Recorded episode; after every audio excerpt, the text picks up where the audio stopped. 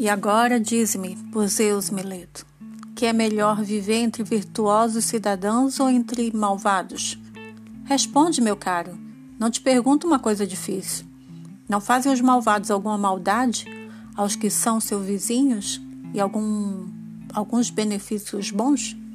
Certamente. E haverá quem prefira receber malefícios a ser auxiliado ou por aqueles que estão com ele? Responde porque também a lei manda responder aos que gostam de ser prejudicados. Não por certo. Vamos, pois, tu me acusas como pessoa que corrompe os jovens e os que torna piores, voluntariamente ou involuntariamente? Para mim, voluntariamente. Como, Meleto? Tu, nesta idade, És mais sábio do que eu, tão velho, sabendo que os maus fazem sempre mal aos mais próximos e os bons fazem bem.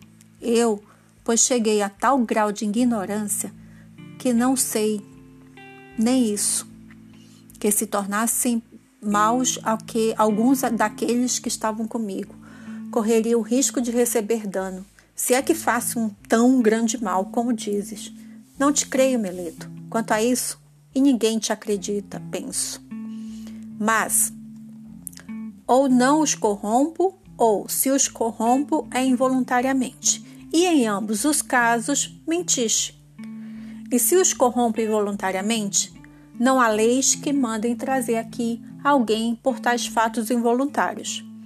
Mas há as que mandam conduzi-lo em particular, instruindo, advertindo, é claro, porque se me convencer, cessarei de fazer o que estava fazendo sem querer.